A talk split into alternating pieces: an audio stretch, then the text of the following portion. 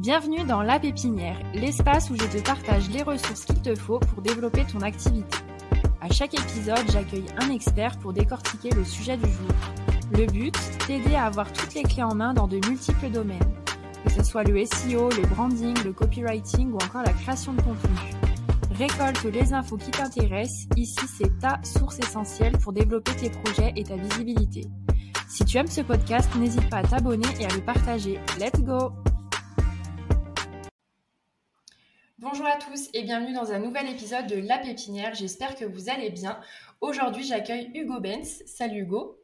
Salut Margot. Merci d'avoir accepté mon invitation. Aujourd'hui, on va parler, euh, tu vas nous expliquer un petit peu le go-to-market, cette stratégie-là. Donc, je te laisse te présenter et commencer sur le sujet. Bah écoute, euh, avec plaisir. Donc, moi, je m'appelle euh, Hugo Benz, j'ai 35 ans, j'habite à Bordeaux.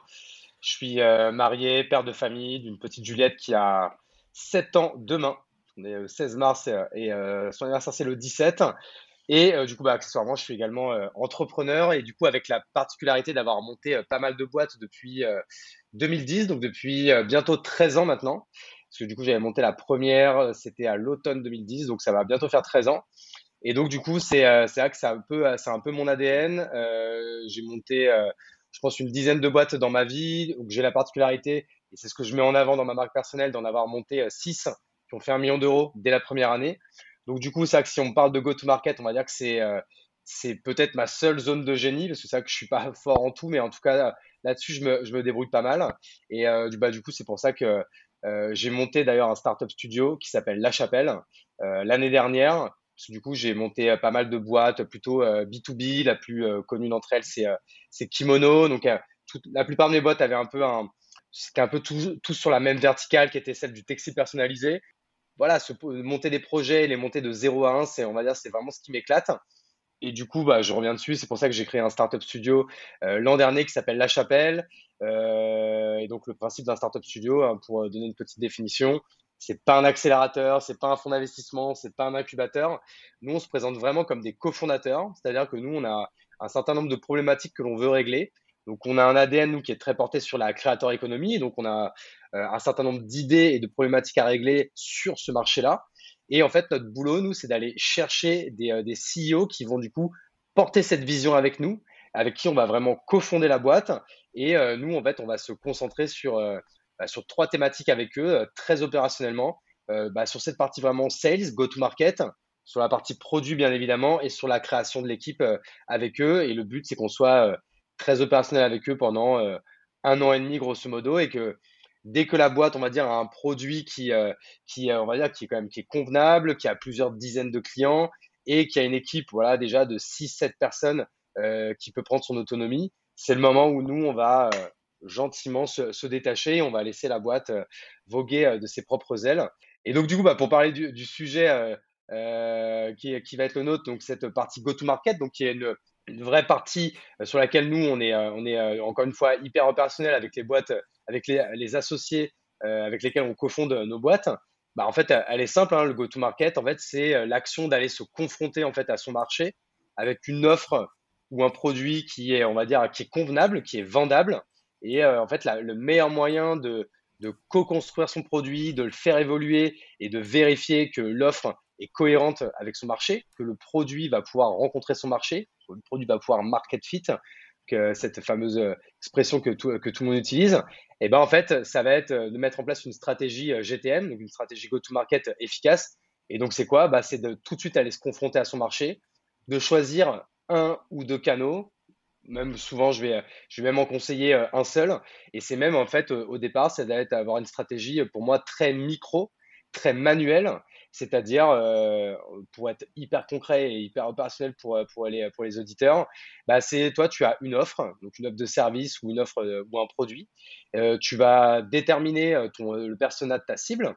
Donc, tu vas déterminer si c'est une offre qui est dédiée au grand groupe. Bon, bah, c'est simple, c'est même une, offre qui est dédiée au très grand groupe. tu tapes CAC 40 sur Google, tu te fais une première liste bah, des 40, des 40 boîtes qui, qui sont dans le CAC 40 et tu vas te mettre à aller te confronter à ce marché-là. Donc la première étape, encore une fois, pour être très concret, ça va être bah, d'aller trouver le bon interlocuteur. Donc, bah, tu prends la première boîte, par exemple, tu prends Carrefour. Si toi, je sais pas, c'est une offre qui est, qui est une offre plutôt RH Tech, bah, tu vas vouloir aller parler au département RH. Donc, franchement, encore une fois, très simplement, tu vas vouloir trouver le bon interlocuteur là-dedans.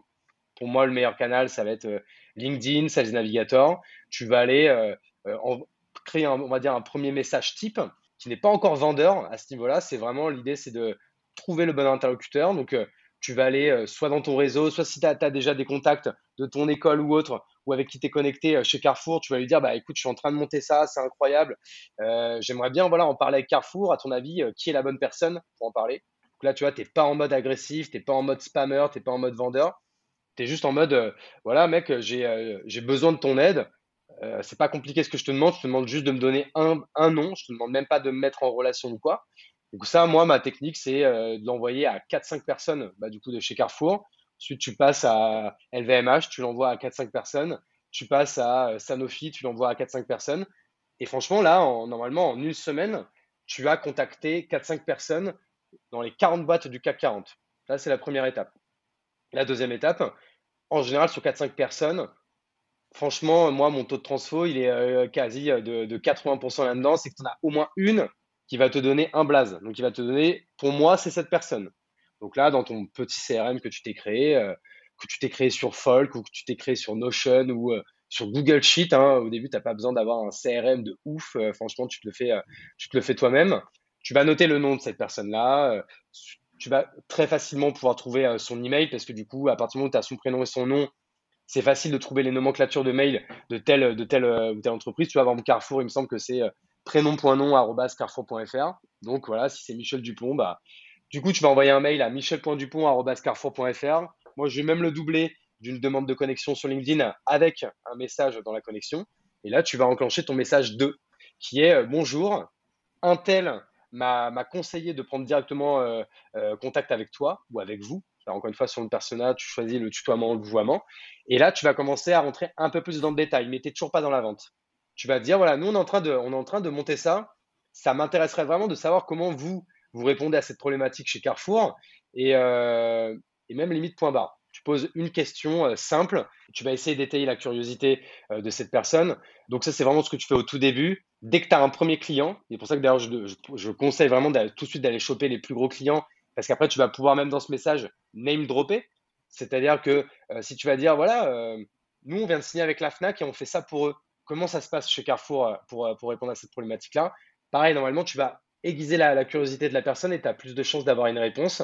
Et là, en fait, suivant sa réponse, bah, le message 3, ça va essayer de choper du coup le fameux rendez-vous avec la personne. Donc, tu vois, on se met un peu en mode vente et encore pas que, on est vraiment dans la demande de rendez-vous et d'échange à partir du troisième message. Et ça, c'est une stratégie, cette stratégie go-to-market, encore une fois, tu vois, elle est simplissime. Un enfant de 8 ans, euh, si tu lui expliques, euh, pourrait le faire. Et en fait, l'idée, c'est de le faire euh, bah, un maximum pour avoir un maximum de rendez-vous et très, très vite signer un client, deux clients, trois clients, quatre clients, cinq clients.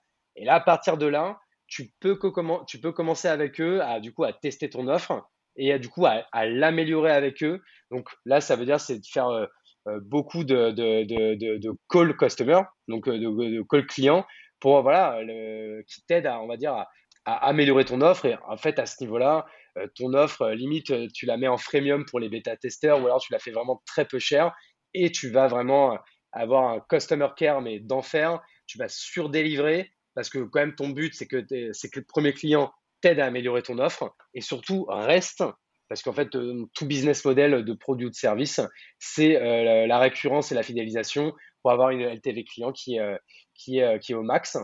Et franchement, j'ai pas envie de, de trop complexifier le, truc. La stratégie go-to-market et en fait que, tout, tout entrepreneur, quand il va lancer une offre ou un produit, une offre de service ou une offre de produit, bah en fait, doit faire. Et en fait, tu dois te concentrer à, à 80% de ton temps là-dessus. C'est-à-dire qu'en fait, à ce moment-là, même pas obligé d'avoir un site. Au pire, si tu es, euh, si motivé, tu fais une landing page sous Webflow euh, que tu achètes 500 euros ou 1000 euros.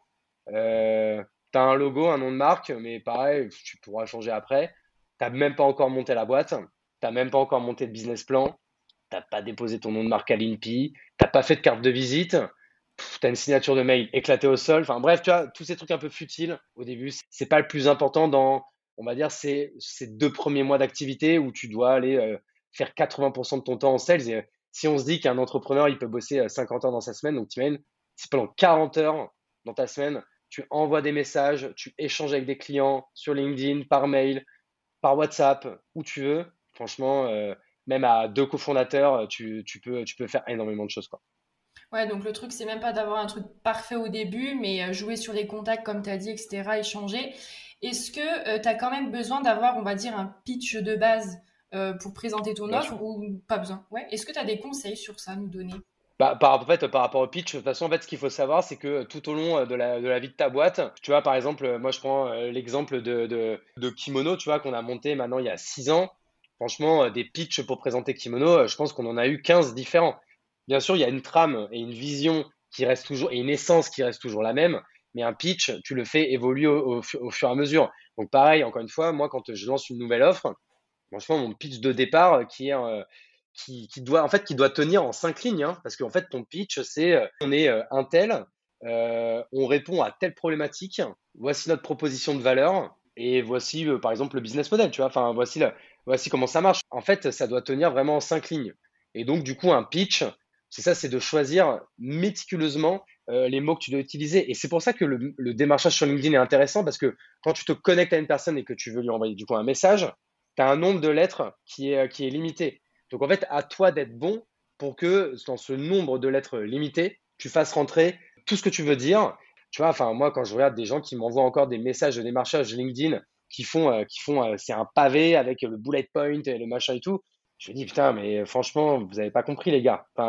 Là, je te connais pas, euh, tu me connais pas. Euh, aiguise ma curiosité, essaie de faire naître une relation entre nous et après, tu me vendras ta cam, quoi. Tu vois, c'est, c'est vraiment ça l'idée, quoi. Est-ce que tu as, on va dire, un conseil ultime pour réussir un lancement? Bah, en vrai, oui, c'est quand même un, lancement. Pour, pour réussir ton lancement, c'est quand même, c'est que dès le départ, il faut que tu essayes quand même de raconter une histoire c'est bien, tu vois, on parlait du pitch tout à l'heure, donc bien sûr, le premier petit message, tu essaies d'aller à l'essentiel tu quand même d'avoir une petite touch, tu vois, pour être pas trop euh, lisse, pas trop euh, linéaire, etc. Et euh, surtout, en fait, que le, ce, ton, ton, pitch, quand même, respire un peu ta vision et les futures valeurs que tu vas mettre en place, la future culture que tu vas mettre en place autour de ta marque et surtout tout le storytelling que tu vas mettre en, exergue autour de cette marque. Donc, le meilleur conseil voilà, qu'on pourrait donner là-dessus, c'est quand même tout de suite d'essayer de, réfléchir un peu au storytelling et, et du coup à l'histoire qu'on va vouloir raconter pour, on va dire, sortir du lot. Parce qu'aujourd'hui, déjà, si tu es sur un marché où il n'y a pas de concurrence, en général, c'est un peu problématique. Donc, il y aura forcément de la concurrence. Donc, il faut que tu, tu vas sortir du lot par rapport à ton produit, s'il est mieux euh, euh, ou pas, tu, euh, ou par rapport au prix, si toi, tu as choisi d'avoir un pricing un peu agressif ou quoi. Mais là, en fait, où tu vas surtout sortir du lot, c'est par rapport à l'histoire que tu vas raconter. quoi. Est-ce que tu as un canal? Comment tu fais la promotion de ton lancement? Est-ce que tu as un, on va dire, un petit secret pour dire comment communiquer sur ça? Bah, c'est vrai que moi, dans mon cas, je vais répondre LinkedIn parce que du coup, c'est là que je me suis euh, formé moi-même mon propre média, en fait, ma propre audience. C'est l'un des réseaux qui est, le, qui est le plus facile à prendre en main et qui, avec un peu de rigueur, de discipline et de, de, récurrence, encore une fois, je peux très vite avoir une audience assez ciblée. Euh, je pourrais citer également TikTok qui est dans, le, dans, le, dans la même veine en termes de, en termes de reach, etc. Mais s'il y a des gens voilà, qui, qui ont déjà une audience par rapport à, je sais pas, une précédente aventure, une précédente marque ou quoi, et qui ont pareil une, une bonne audience en termes de newsletter, je vais dire, mais utilise ta newsletter. Pour moi, choisis un seul canal et va à fond. Au pire, un deuxième si tu le maîtrises et maximise à fond là-dessus parce que tu vois, on a, parlé de la stratégie go-to-market qui est du coup, dans ce que j'ai décrit, qui était très outbound. Mais du coup, c'est très bien de la coupler à une stratégie inbound. Donc, euh, tu vois, et en, du coup, en racontant ton histoire, en, voilà, en, ce qu'on dit, on va dire en building public, du coup, ce que tu vas, ce que tu, es en train de créer, et voilà, ça va te permettre de tisser peu à peu ton histoire au quotidien sur le canal que tu auras choisi, quoi. Ok, donc pour résumer, un canal voire deux, et sur un, on a déjà une grosse audience qu'on maîtrise, et puis euh, se concentrer à fond là-dessus sur lequel on est à l'aise, voilà. Mais si, si on a zéro audience nulle part, bon, bah, en effet, il va bien falloir commencer à se la créer. Et là, choisis soit LinkedIn, soit Twitter. Encore une fois, ça peut être YouTube, Instagram, etc. Mais c'est vrai qu'aujourd'hui, si on veut aller très vite, euh, LinkedIn euh, et, TikTok, c'est quand même le must. Quoi. Ok, trop bien. Bah, merci beaucoup en tout cas euh, pour tout ce partage. Je mettrai les liens pour te retrouver juste dans la description. Et puis on a terminé, donc je te dis merci et puis à bientôt pour un prochain épisode. Salut Merci beaucoup Margot, merci pour l'invitation, au revoir. Merci à tous de nous avoir écoutés. Si vous aimez ce podcast, vous pouvez vous abonner, en parler autour de vous et laisser 5 étoiles sur votre plateforme favorite. Et moi, je vous dis à bientôt pour un nouvel épisode de La Pépinière.